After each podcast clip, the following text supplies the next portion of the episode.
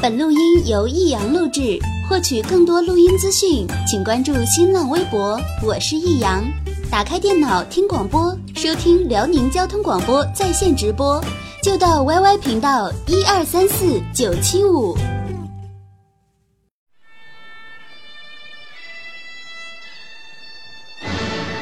好吃啊！实在是太好吃了。为什么？为什么要让我吃到这么好吃的东西？我怕我以后万一吃不到该怎么办呢？低调生活，高调娱乐，快乐大厨香香亲自掌勺，开心料理，快乐丝丝入味。下午两点钟，娱乐香饽饽，好听不忽悠。我们的生活就是娱乐，我们的世界就是娱乐。我们的生活就是娱乐，我们的世界就是娱乐。Hey, little Portia, I wanna try ya. Crazy baby girl, there ain't nothing like ya. Hey, little Portia, so right I had to get ya. Bag it up, let's roll, roll, roll, roll. Girl next door, you sexy thing, you turn me on. I need a private show. Here on the lawn in my garage, I take you on the road. Hey, Portia, girl, you know what I wanna do. Come and let me slide under so I can work on, work on you. I wanna take your top off, celebrate the champagne pop off, yeah. And we can turn the clocks off, no rush, baby, we can just park somewhere. I, I, I don't need nobody's permission, yeah. No, no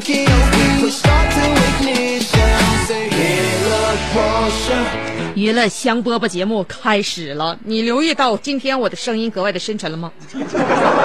其实我认为，这个从一个人的说话声音，还有他的气息以及他的节奏，能够感受到一个人他受教育程度和他的心理素质。所以我认为我不应该再做那种操之过急的女人了，我要深沉下来，要从容起来。女人不狠，地位不稳。哦，对了，你知道我节目播出的时间吗？下午两点到三点，一个小时，记住了，我每天都在这里等你，好吗？今天节目就这样开始了。虽然说今天是礼拜四，但是我认为礼拜四对我来说就是最后的冲刺。我每次迎接礼拜五的时候都是非常有信心的。那么晚上七点到八点重播，如果还能够迎接到你的耳朵的话，那将是我不胜荣幸。所以每天在收音机前都要跟大家伙说，我能取得这样的成绩，这是托你的福了。大家伙知道托你的福下一句是什么吗？我自己编的，下一句是雅你的丝。有人说这啥意思？我也不知道啥意思。反正我认为托福跟雅思天生就应该在一起。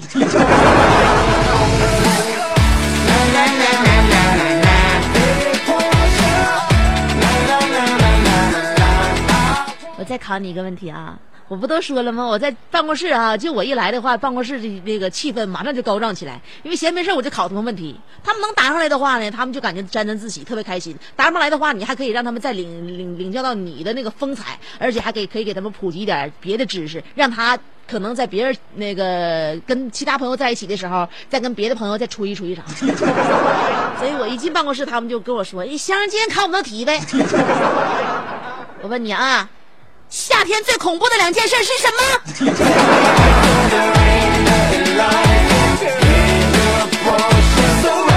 不知道，当然就要听节目了。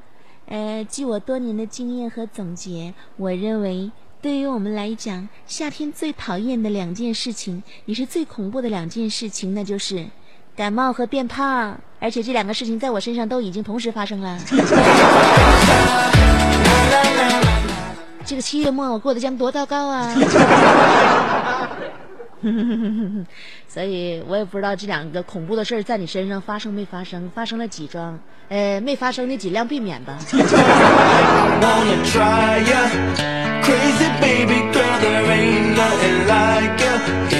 为什么有些人一直奋斗在减肥的路上，有些人干吃不胖，而且还吵着怎么这么这么瘦呢？所以我认为这是基因的问题。呃，刚开始我认为这些问题出在我自己身上，后来回家一看，我发现问题出在我妈身上。前两天我妈跟我爸上海边去了，俩人在沙滩上边，我妈伸展四肢，享受着阳光和海风，以及呃这个灿烂的天气。这时候我爸走过来对我妈说：“你搁这地方躺个大字太不好看了，收敛点要不然你侧卧，要不然你把腿合上。这沙滩上不光咱俩人，你能不能注意点形象？”后来我妈就非常不在乎，就指那边的女的。你看那女的不跟我一样躺着呢吗？她也是，就这么伸展四肢，享受着阳光和海风。那跟我一样，你有啥不能？你你怎么光说我呢？不都这么躺吗？我爸往那边一瞅，说了一句：“人家仿宋体和你这黑体字是有区别的。”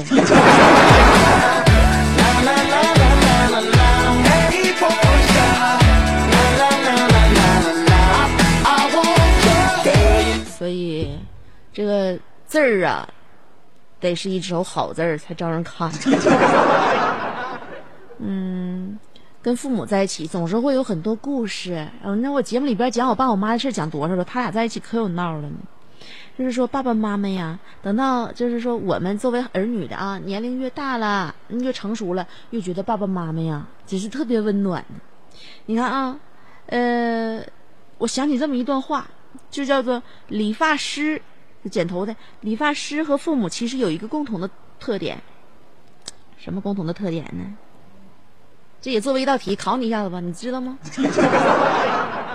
嗯，以后你给别人讲啥事儿之前啊，你都先抛出一个问题，那怎么能够让大家伙儿呃，就注意力非常集中的听你讲话呢？你就是先以一个问句开始，让大家陷入深深的思考。后来他思考过来之后，发现这智商不行，好吧，然后这时候他就听你的了。那么，我我问大家伙大家伙知不知道理发师和父母之间有什么共同点？答案现在揭晓。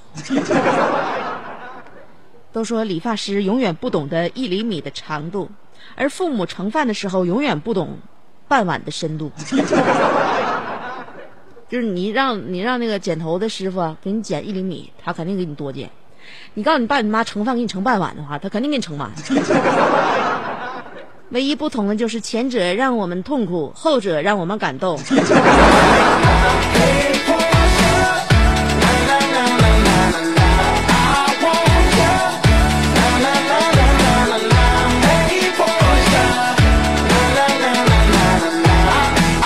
我妈也是经常让我非常非常感动。我记得我上大学的时候，跟我妈一起逛中街，啊，呃，准备开学之前，我妈给我买条裤子，买条裤子，到时候我挑那个就是挑来挑去，我感觉这裤子试了挺好。当时上刚上大学的时候，八百块钱一条裤子，你合计合计吧，对不对？要怎么说我妈让我感动呢？我妈去了之后就问服务员。那个服务员，帮我看一下这个这条裤子那价签上面写多少钱？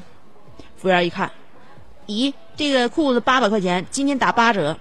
我妈一摆手，说了：“我姑娘特别挑，我姑娘从来不穿打折的衣服。”然后说完之后，拉着我来到另外一家店，帮我挑了一件好看的裤子。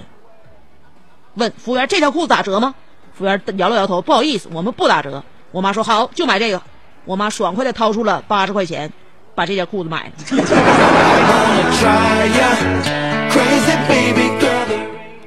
就这么向着我，从来就不买打折商品，八十，怎么样？有面子吧？他做决定从来就这么不容分说，也不跟你商量。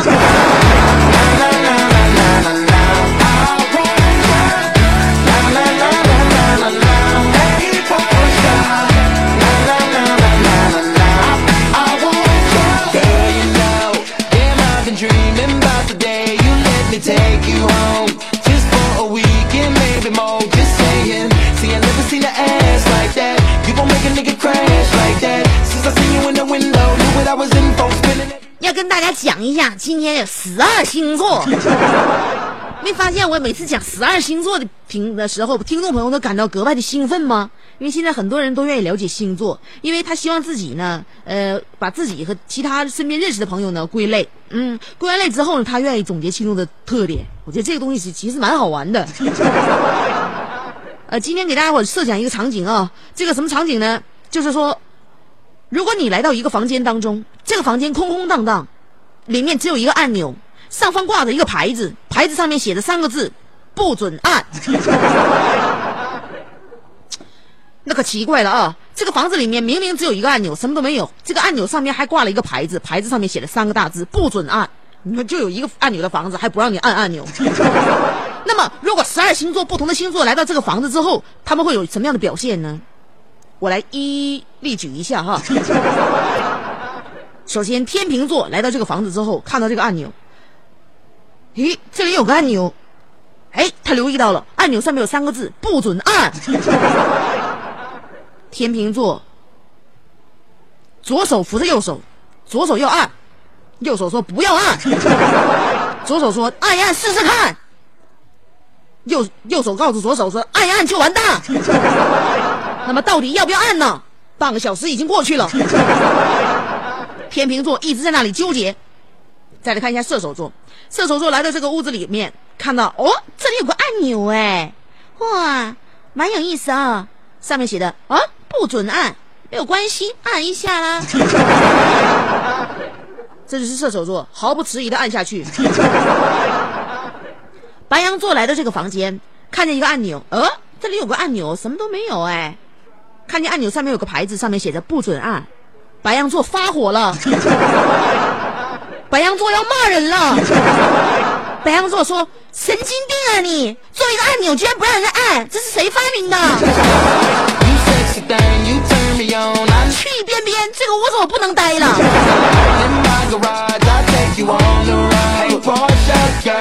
双鱼座来到这个房间，发现房间里面只有一个按钮，上面写着“不准按”。双鱼座的表现就是，嗯，要不然我摸一下呀。摩羯是最嘎不溜脆的，进屋之后看着按钮，上面写着“不准按”。摩羯说：“OK，我不按。”太听话了，这孩子这听话听的，不知道你咋管你好了都。水瓶座进到这个房子里面，看见一个按钮，上面写着“不准按”。那么水瓶座这时候找了一个鱼竿，把这个鱼竿支到最老远，用最远端，哎。我离远一点摁。天蝎座还是比较阴险的啊！他进屋之后发现这个按钮不让摁，他就把别人找过来了，说：“哎，你看这个地方，你说摁能咋的？”他先让别人。巨蟹座是最完蛋的啊！别看我是巨蟹座啊。我可以毫不犹豫说，这玩意儿说的还挺准的啊！巨蟹座进来进来之后，看那个这按钮不让按啊，有人要上去按啊，巨蟹座疯了啊！不，就巨蟹座就上去劝啊，说的不不告诉你不让按吗？咋不告诉你不让按，不让按还还还按呢？不行按！巨蟹座生来就是维护社会治安的啊！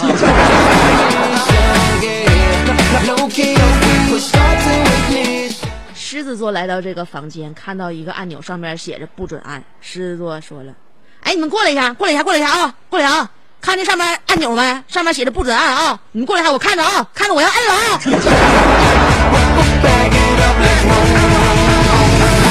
狮子座永远十二星座最浮夸。双子座进屋之后，看见这个按钮，看见这个字儿之后，直接走了。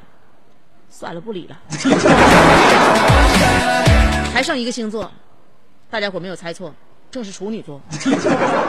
处女座进了屋之后，看见一个按钮，看见按钮上面上面写了一个牌子，牌子上面写了三个字“不准按”。他突然发现这个牌子好像挂歪了。处女座上去把这个牌子扶正，离开。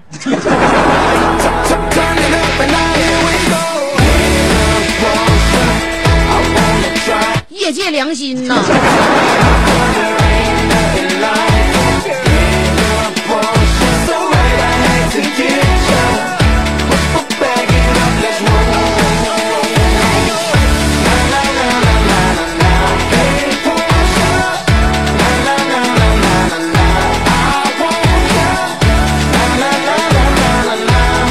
今天呢跟大家伙互动的话题是，如果让你交。一个三岁的小孩深刻的理解人生，你会对这孩子说些什么？就是一一席话点透这个三岁小孩儿。我这个话题是从哪儿引发的联想呢？因为我前天看了一个，就是一个老老爸，老爸呢是跟他姑娘的对话，他姑娘就三岁，然后现在那个孩子不经常愿意问那个家长为什么吗？就这么的，三岁的孩子跟他爸的对话，他爸是老外，老外呢而且是个教授，他那天就跟他三岁的女儿有一番这样的对话啊。你看这老外搁家里边挺变态、啊，说话唠嗑啥的，其实我们都都实实属很无奈、啊。这个三岁的女儿问他爸：“Daddy，你刚才在洗澡哦？”他爸爸说：“对呀，我是在洗澡哦。”他孩子问了：“为什么呀？”小孩都爱问为什么。他爸说了：“因为爸爸脏了呀，所以洗澡就能弄干净了。”那为什么呀？你是问？为什么洗澡能把我洗干净吗？嗯，对呀，为什么呀？因为爸爸用了肥皂啊，用了肥皂之后，水就能把污垢冲走了。那为什么呀？你是问我为什么要用肥皂吗？啊，对呀，因为肥皂会抓住污垢，它能那个让水把污垢冲走。嗯，那为什么呢？你是说肥皂为什么能抓住污垢吗？对呀，啊，爸告诉你，因为肥皂是一种表面活性剂。啊？为什么呀？你说为什么肥皂是表面活性剂呀？嗯，这个问题问的太好了，爸教你，肥皂之所以是表面活性剂，是因为它能形成溶于水的胶束，这样就能够把原本不溶于水的污垢和油脂微粒给抓牢。啊？为什么呢？为什么？为什么肥皂能够形成这个胶束吗？嗯，因为爸告诉你啊，肥皂的分子结构是长长的一串，头部是急性的亲水端，尾部就是非急性的疏水端。亲水这个词儿你能说出来吗？亲疏尾。OK，宝贝儿，太厉害了。输水这个词儿你能说出来吗？输尾水。好样的，宝贝儿，不愧是爸的好姑娘。输水这个词儿啊，它是指会避开水，避开水为什么呀？你说这个这个词儿是为什么呀？嗯，对呀，为什么？爸告诉你啊，这是希腊语啊，希腊语就是那个那个叫呃，hydro 是水的意思，phobic 是害怕某种东西的意思，嗯，phobic 就是恐惧的意思，所以 hydrophobic 就是害怕水的意思。孩子说，那就像怪物一样吗？对呀。就像你害怕怪物一样啊！孩子合计合计，嗯，他爸说了，对，就像你害怕特别可怕的怪物一样。如果你害怕怪物，希腊人就会说你是 g o g o p h o b i c 孩子问了，爸爸，我们不是在说肥皂吗？对啊，我们就是在说肥皂啊。孩子又问了，为什么呢？爸说。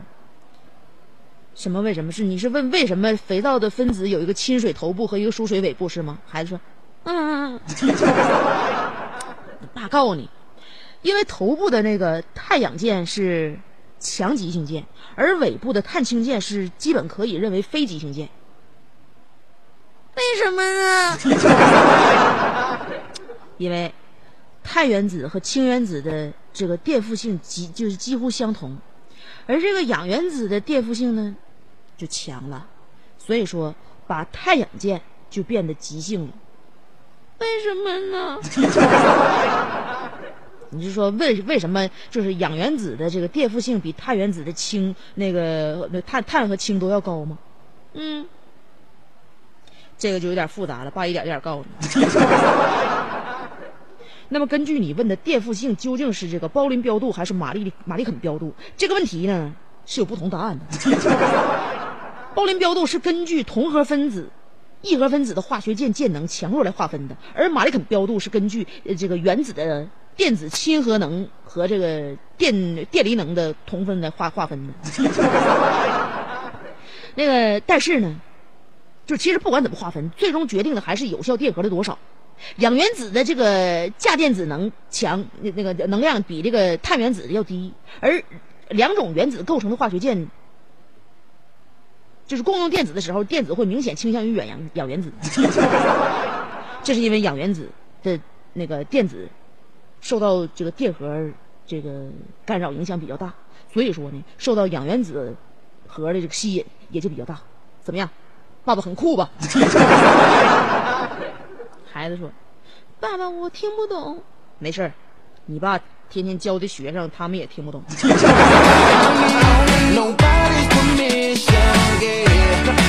这是原封不动的对话。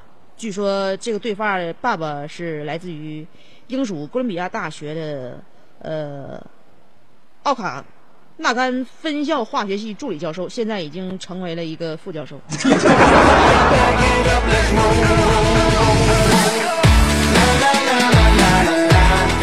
就是说，昨天我还说呢，论如何说让人有好感的话，就我这，你要是我分析，你要天天搁家跟孩子这么唠嗑的话，孩子就不怎么愿意跟你唠嗑了。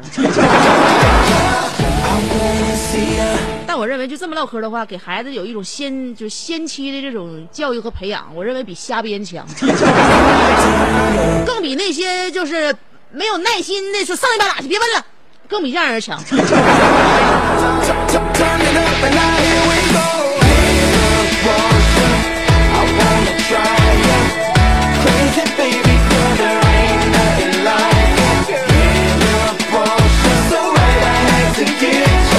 所以今天我灵机一动，我合计咱们能不能用大人的方式跟孩子进行一场正式的对话呢？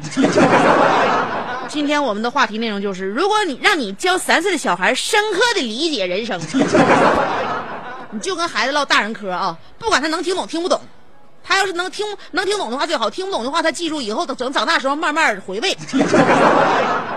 总之，如果让你教三岁的孩子深刻呃这个深刻的理解人生，你会对这孩子说什么话呢？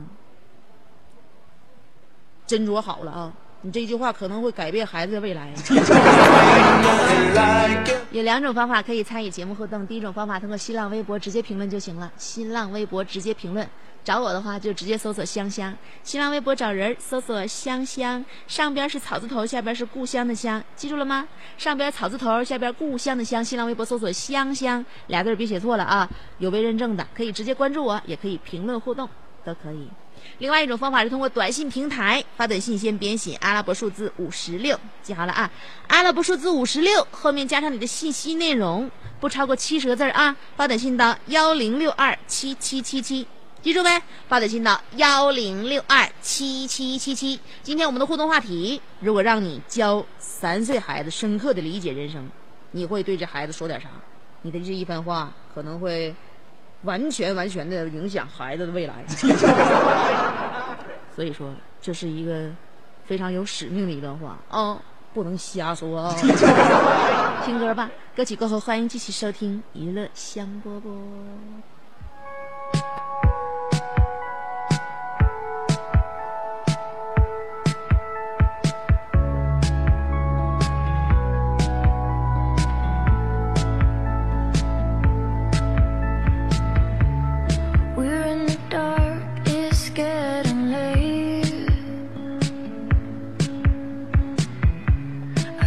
Should go, he's waiting for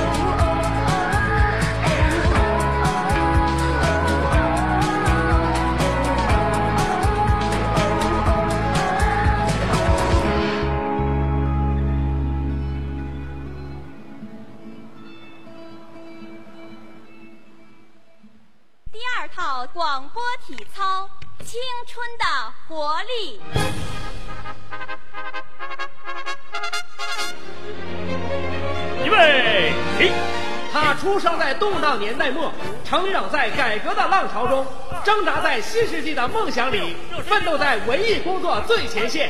他吼声气死猛张飞，笑声吓坏活李逵，美貌比过七仙妹，身材赛过杨贵妃。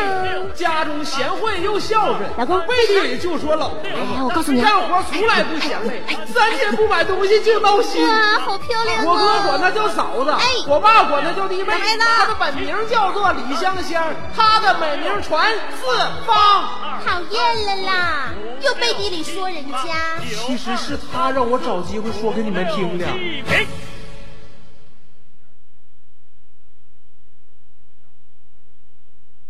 Turn all the lights on.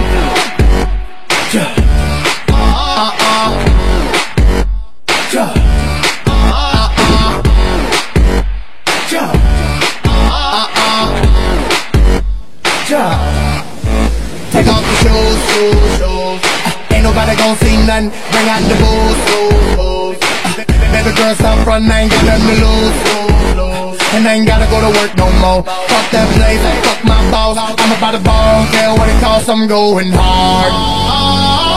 I need some lights, it's way too dark. Oh yeah, I'm going in. And now I'm with my friends. Let the party begin.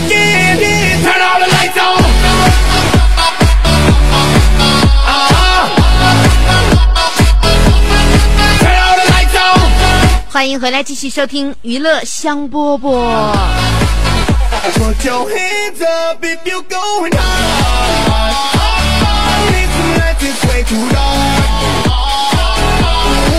你也有可能改变一个孩子的未来。那么，在孩子还小的时候，给他唠一段他听不明白的大人嗑，你有没有尝试过呀？敢不敢呢？我告诉你，你别以为现在孩子都傻，你说话他听不明白。孩子现在可能察言观色，然后能够感觉到你这孩子这个话语当中的深刻含义了。有的时候你说完这句话，大人都没明白你啥意思，孩子整明白了。所以啊，今天呢要唠个大人嗑啊，话题内容就是：如果让你教一个三岁小孩深刻的理解人生，你会对孩子说些什么？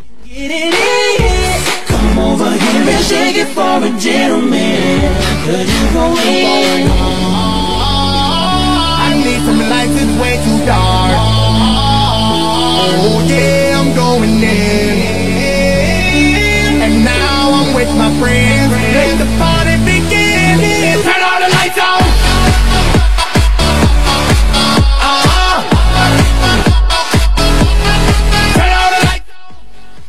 接个电话。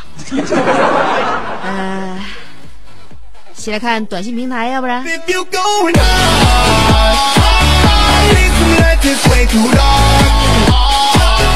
零零五五五说了，宝啊，长大自己挣钱花，爸妈挣钱是爸妈的，要么让你回农村种地放牛。这是我小时候。我妈和我说的，你妈和你说啥，跟你现在有啥关系？我认为现在你要跟孩子说什么，我这是今我们今天互动话题。现在一点自创能力都没有了，你有孩子吗？我真为你未来的孩子感到担忧。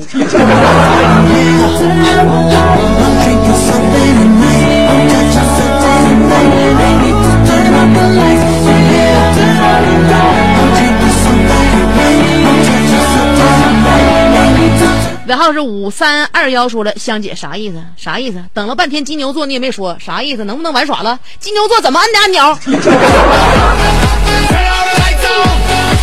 别着急啊，我一会儿给你编一个。零八五九说了，赠香姐，曾经沧海难为水，除却巫山不是云。呃，取次花丛赖回顾，半缘修道半缘君。祝大刘成全一下，靠边儿，不行咱仨一起过。稳定性好比深海威北海道，见香姐。你这孩子天天的把我的去处都摸的那么那么那么那么那么那么那么清晰。大刘能不害怕你到处堵我吗？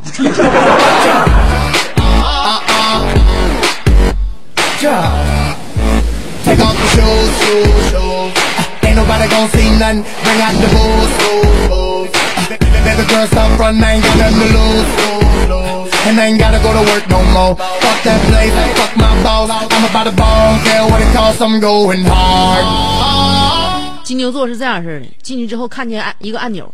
上面写着不让按。金牛座找了一大堆人问，哎，他这按钮为什么不让按呢？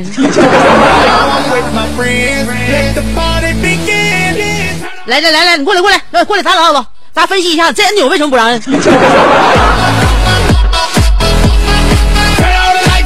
这下这位金牛座满意了吧？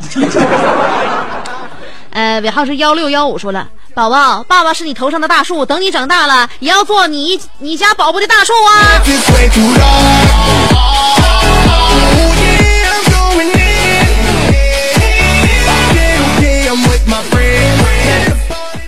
就是说我如果爱你绝不像攀援的凌霄花借你的高枝炫耀自己呗。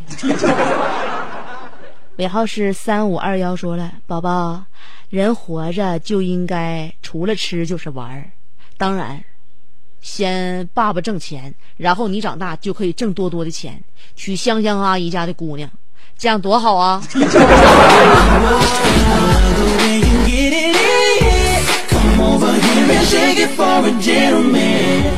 找啥呀？香香阿姨家姑娘以后用家庭冷暴力虐死你儿子。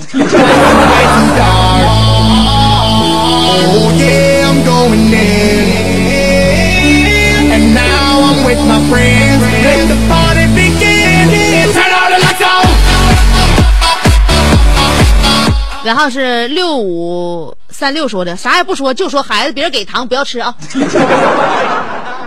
必须过六级说了。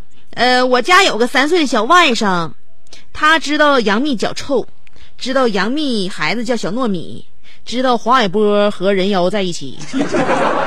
知道何洁生儿子，爸爸不是释小龙；知道邓超和孙俪的儿子邓等等，和新出生的女儿小花，黄晓明 baby，呃，倪妮和冯冯绍峰在一起，娱乐圈谁咋地他都知道了。最重要的是他会唱小苹果，香姐，我还用教他吗？你说这孩子我还咋教啊？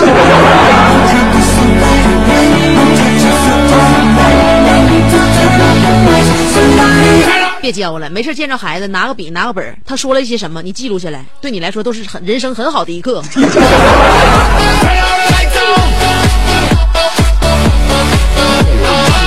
嘟嘟美妞说呀，哎，那个丫长大后别学你爸整天拿个手机就知道搁那地方摁，应该学学你妈。刷刷微博，听听娱乐香饽饽，这样有助于开发脑力，提高笑神经，好好的潇洒走一生吧。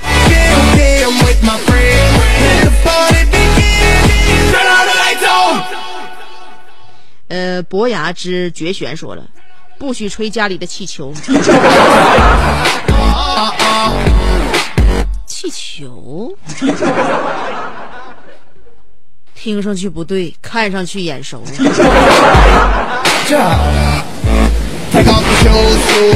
林武说了：“孩子，你听好了，从前有个山，山里有个庙，庙里有个老和尚在给小和尚讲故事，讲的什么呢？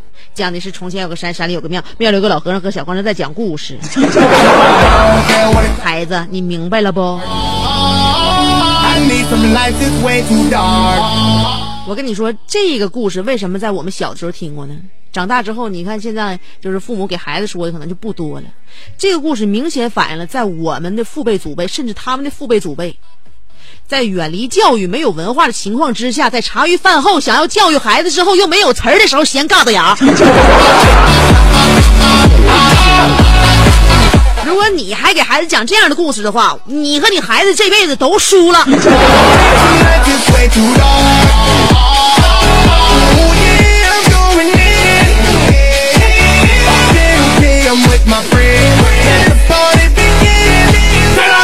光头的刺猬说了长大不要做香香那样玩人的美女。玩人我玩谁了？说明白我玩谁了？啊？我成天把自己整成这样，不是为了让自己更好玩一些吗？”吴迪浩航说了，我小侄儿有个很成熟的名字，叫做耀辉。他很小的时候，我就告诉他外边有鬼，你怕不怕？他很恐惧的点点头，说：“嗯。”他的点点头，我说那好，赶紧闭上眼睛睡觉，睡着了就不就不知道怕了。他想吃糖的时候，我就告诉他：“你太爷牙是不是很难看呢？”他点头，我就告诉他：“你再吃糖的话，你的牙就变成你太爷那样了。小幼儿园的小朋友就没有跟你玩了，听话啊！”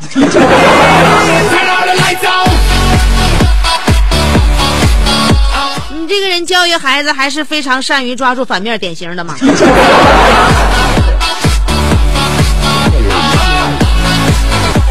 沈阳刘贤明说了：“孩子，别看你们幼儿园圆圆长得不好看，而且长得确实挺圆，你就不爱和他一起玩。你知道他爷他爸是干啥的吗？傻孩子，以后你就明白了。爸恨不得你现在你俩就私定终身得了。男人最重要的就是要有个好归宿啊。是的，你说的怎么那么对呢？你说有你这样个爹，那长大之后这孩子怎么能硬气？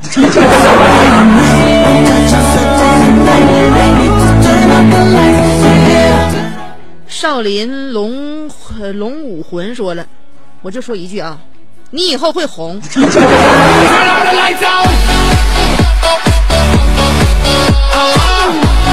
炒作，无底线的炒作。侃夫子说了，孩子。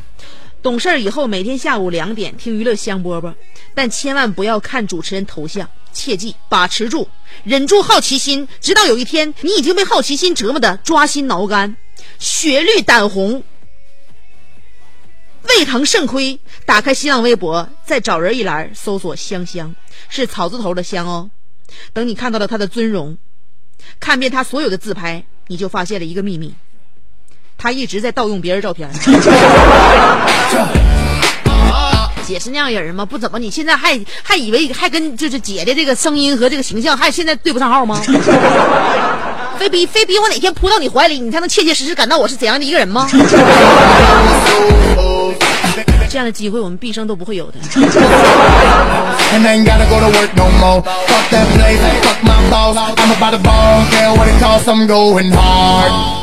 四眼说了，我会告诉我的女儿六件事：一、时间会咬人，你不会走，会满身伤痕；二、困难的时候选择无非只有两个选项，你敢或不敢；三、只要心是晴的，人生就没有雨天；四、以一个输不起的人，往往也是一个赢不了的人；五、在雪崩时没有一片雪花，觉得自己有责任；六、人生没有完美，幸福没有满分。当执着成为负分，放手就是解脱。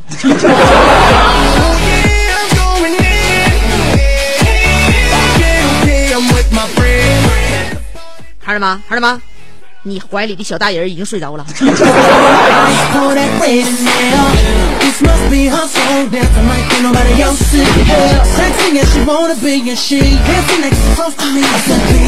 小黑说了，香姐，啥时候讲讲大刘咋把你追到手的，行不？那咋讲啊？老费劲了，那过程啊。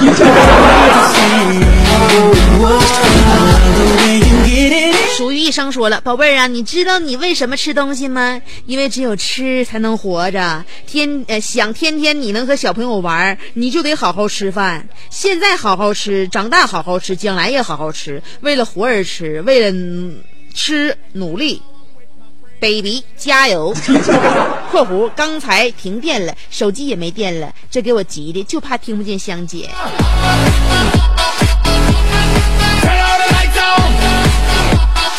来世今生永不相见。说了，江湖险恶，该撤就撤。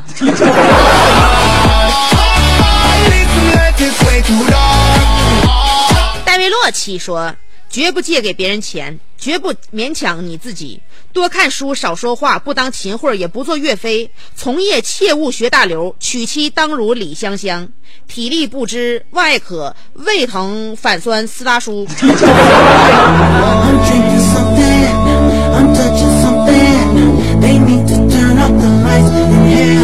哎呦，人生的全部真理都在于你这简短的几行字当中，足可让孩子受用一生。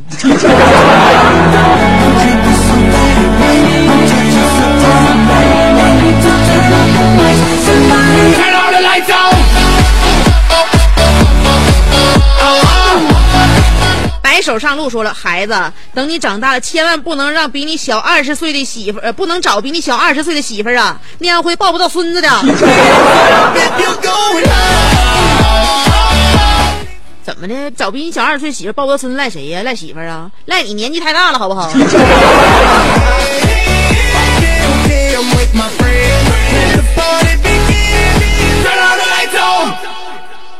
再说，你前妻不是曾经给你留个大孩儿吗？那大儿子给你生个儿子呗，给你生个孙子呗。你这玩意儿你真不明白。现在呀、这日子过得不像你想象当中那样，知道吗？总是会有退路的。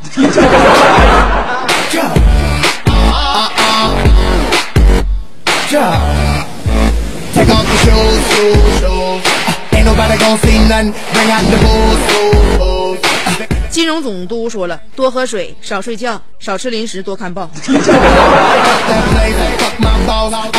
新小宝说了，孩子，你知道为什么人类有很多种颜色吗？因为上天怕我们世界单调，所以创造了五彩缤纷的我们。以后你看到其他颜色的小朋友，不可以有嫌弃和歧视。要互相帮助，因为他们和你一样是善良的小朋友。这样你的生活才多姿多彩，人生第一课是平等。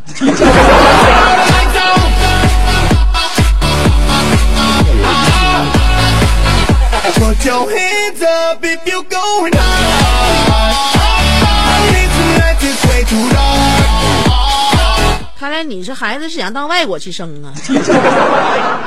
你搁中国去生的话，看到那个看到各种各样的颜色的话，你也没事，经常带他出去出去溜达去。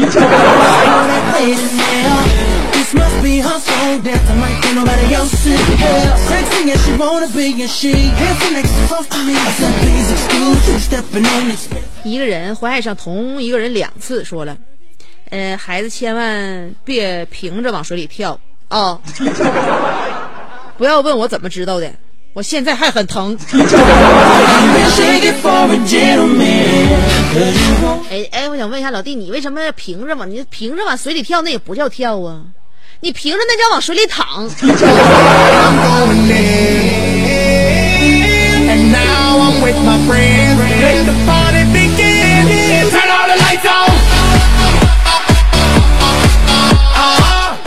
男生柠檬说了，人生就犹如你喜欢的故事书、动画片，绝对不能 NG。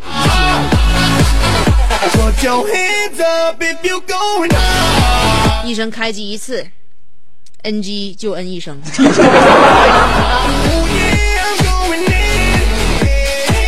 神一样的老九说了，赶紧去女澡堂子逛一逛吧，长大再去就会挨揍的。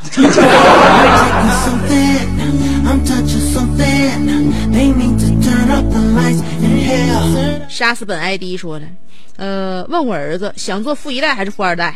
如果想做富一代的话，我立马跪地下给他揉腿拍背；如果想回答富二代的话，把他按地上给我一顿揉腿拍背。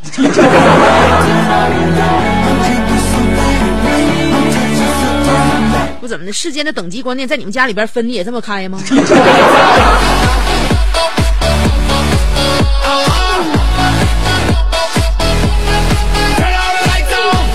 城乡发展一体化说了，我会那个糖，对他说，呃，我会拿个糖对他说，你喜欢吃糖吗？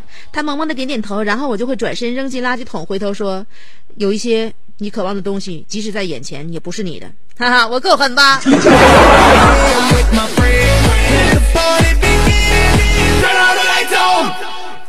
小孩的爸搁旁边呢，你不怕他爸削你啊？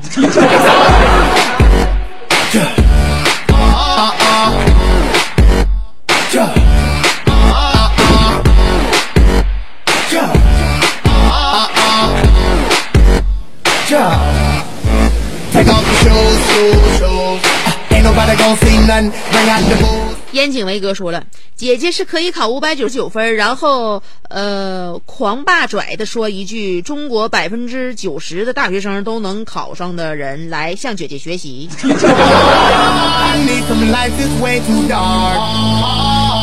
Oh yeah, I'm going in. And now I'm with my friends. Let the party begin. 孩子，你最后报哪了？等你开学的时候，我跟门口迎迎你啊！潘黑子先生说了，抓紧享受现在啥都不愁的时光，别考虑啥深刻不深刻的人生。等你家房子，呃，那个家后边那片地被人占了，你就会发现你思考都没用，妥妥的了已经。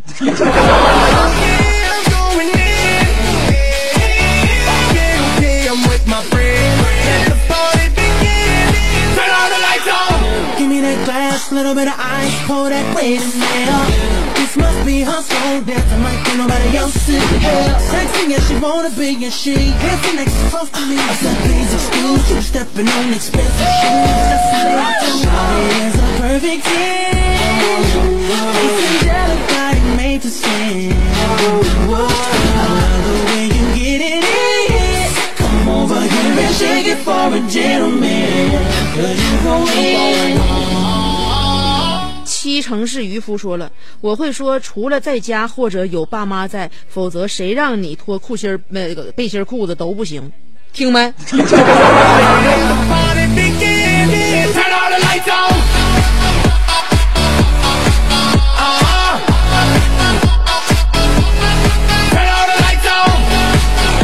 哎呀，家里有孩子，父母是真操心。这啥狠嗑都唠了。也不知道孩子心里边到底能不能消化和理解。当然，这关于深刻的人生啊，其实我们成人也未必能够深刻的认识认识到，所以教给孩子也许未必不是真理，也可能是谬论。所以，从这一件事儿看出来了，跟孩子说话之前还是合计合计，真的一句话能够改变一个一个孩子未来的心理走向。所以呢，如果曾经你认为说过哪些对孩子有影响的话不能挽回的话，那么就慢慢的开刀吧。今天的节目就到这里了，基本上收听我节目的人也都是成年，或者是儿童，或者是少年，也会有一些些幼年。所以以后我说话以后要谨慎一些啊！大家伙都是心智没有发育成熟的，看似大人的孩子，以后我对待你们也得像对待温室里的花朵一样，不能啥啥都说。今天的节目就到这儿了，明天下午两点欢迎继续收听娱乐香饽饽，拜拜。